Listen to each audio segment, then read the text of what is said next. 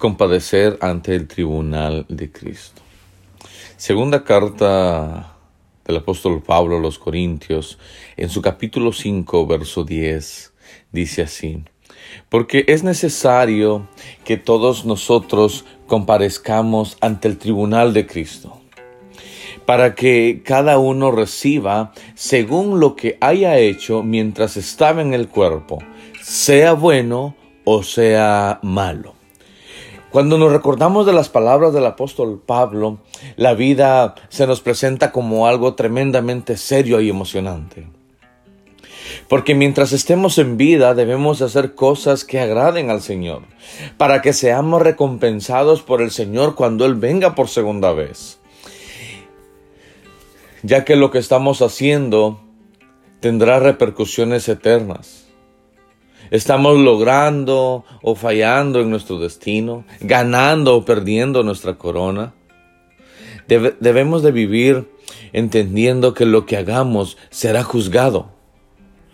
Es posible que haya alguien que esté desperdiciando su vida y eso también será juzgado en el tribunal de Cristo. Esto debe ser un estímulo en nuestro servicio para el Señor nos debe recordar el principio de Hebreos 6:10 que dice así, porque Dios no es injusto para olvidar vuestra obra y el trabajo de amor que habéis mostrado hacia su nombre, habiendo servido a los santos y sirviéndoles aún.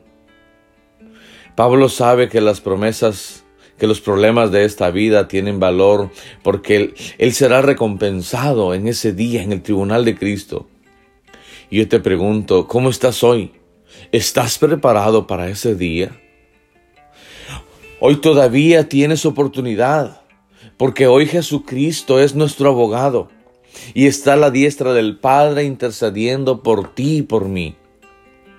Pero en aquel día, Él será el juez. Así que si oyeres hoy su voz, no endurezcáis vuestro corazón el Señor te espera con los brazos abiertos. No lo rechaces, porque recuerda que todos tenemos que comparecer ante el tribunal de Cristo para recibir lo que hayamos hecho mientras estábamos en el cuerpo, ya sea bueno o sea malo. Que Dios te bendiga.